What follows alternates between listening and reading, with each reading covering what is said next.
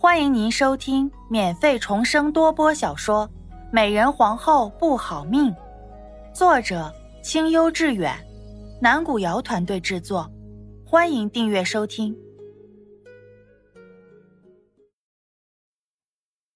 第七十四章，古玉再现。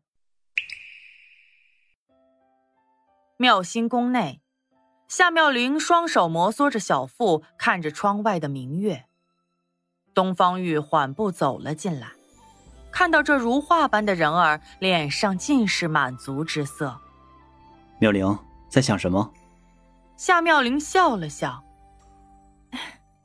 皇上，臣妾在想这一路走来的过往。”说完，夏妙龄脸上拂过一丝落寞，只是可惜了那古玉。皇上，您能跟臣妾讲讲那古玉的事情吗？东方玉沉思了片刻，缓缓道：“还记得先皇还在的时候，对朕说过，这玉并非是真正的玉，乃是天外之物，后经雕琢才成了当初你所见的模样。皇室代代相传，说其为祥瑞之兆，要好生保管。”东方玉顿了顿，继续道：“当初并非只雕琢出一块，而是大小两块，并称子母玉。”妙玲，你曾佩戴的那块儿便是母玉了。子母玉，那子玉现处何处啊？东方玉摇头叹息道：“唉，朕也不知。当初先皇说将皇位传与朕之时，便一同告知，但后来发生了种种变故，便将此事忘记了。”夏妙玲握了握东方玉的手，柔声的说道。臣妾觉得，子母玉同出一处，无论那子玉在哪儿，都会与母玉一样的。您说对吗，皇上？天牢内，王德喜缓步来到一处牢房外，停了下来。他挥了挥手，驱散了周围的人。阿图，我来了。牢房内的人听到这话，浑身便是一震。他木讷的转过了头，待看清来人后，便缓缓的跪拜下来，沙哑的说道：“拜见王公公。”此人不是别人，正是当初去夏府教规矩的教习嬷嬷锦荣。王德喜看到锦荣这副模样。眼中流过一丝不忍，颤声的说：“阿兔，我来晚了。”锦荣笑了笑：“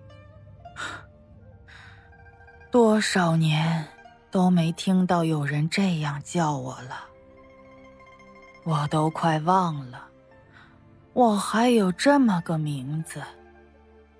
想当初，你我二人……”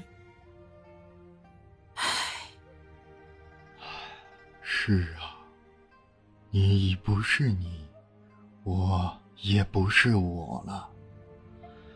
我就是想不通啊，你为何还要来到这是非之地呀？分开后不到三年，我就得到了仇家被灭满门的消息。那个时候，我高兴极了。你说过。报完仇就回来娶我，我等啊盼啊，转眼又是三年。后来听说你进了宫，我便也来了。谁知道，这小小的宫城却让你我天地之隔。再见你时，你已……说到这儿。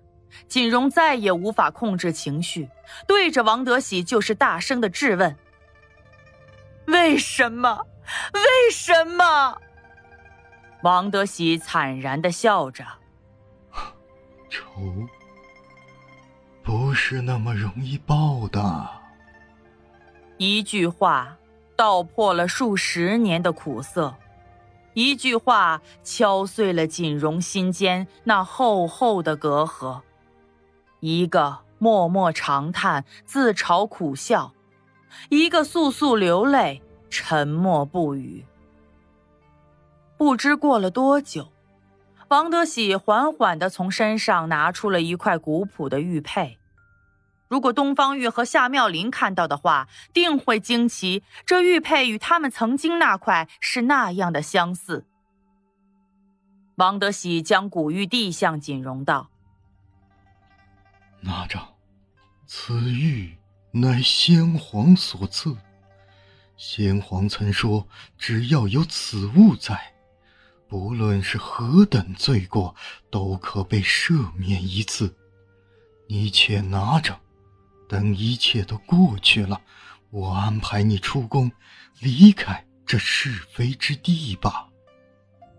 锦荣呆呆的看了看那枚玉佩，又看了看王德喜，眼泪又止不住的流了下来。我们一起走吧。王德喜摇了摇头，待还想说些什么的时候，异变突生。只见他手中的玉佩青光大盛，瞬间就将二人笼罩。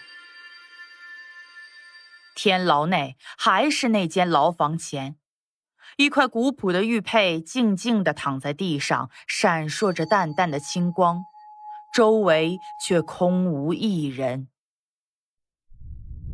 风是自由的，无处不在的，它可以去任何地方。一处长满彼岸花的山洞前，清风拂过，一道红毯便这样出现，一阵青光闪过，仿佛在述说着一段新的故事。与此同时，郊区的一家孤儿院内，一个可爱的小女孩正边哭边摇晃着面前的男孩。万花，万花，你怎么了？你快说话呀！此时的男孩双眼中一丝微不可察的青光一闪即逝。男孩有些迷茫的说道：“阿土。”女孩听后哭得更厉害了。“嗯，我是小水呀，不是阿土。婉婉，你别吓我呀！”听到这话。男孩仿佛如梦初醒般的回过神来，赶紧安慰道：“啊，小水，你别害怕，我逗你玩呢。”女孩听完，立马止住了哭声，边擦眼泪边说：“真的。”说完，又确认了一下男孩没有什么异样，随后便气嘟嘟地说：“万花，你个讨厌鬼，赶紧给我讲故事，不然……”哼，说着还扬了扬他那粉嫩的小拳头。哎呀，好痛啊！别打了，我给你说便是了。男孩无奈，便讲起了只有他才能看到的那个世界的故事。嗨，你好，我是南古瑶。以上呢就是美人皇后不好命的全部章节了。感谢您一直以来的支持。最后一章是我添加上去的一个串联小故事。我们的新书《我与女神的二三事》已经上架了，您可以直接搜索“我与女神的二三事”啊，可能啊会有多个版本啊，一定要注意，主播是南古瑶哦。还有呢，就是可以直接点击我的头像向下拉，就可以看到我们的新专辑了。希望大家可以多多支持、订阅、点赞、评论。我在这里抱拳了。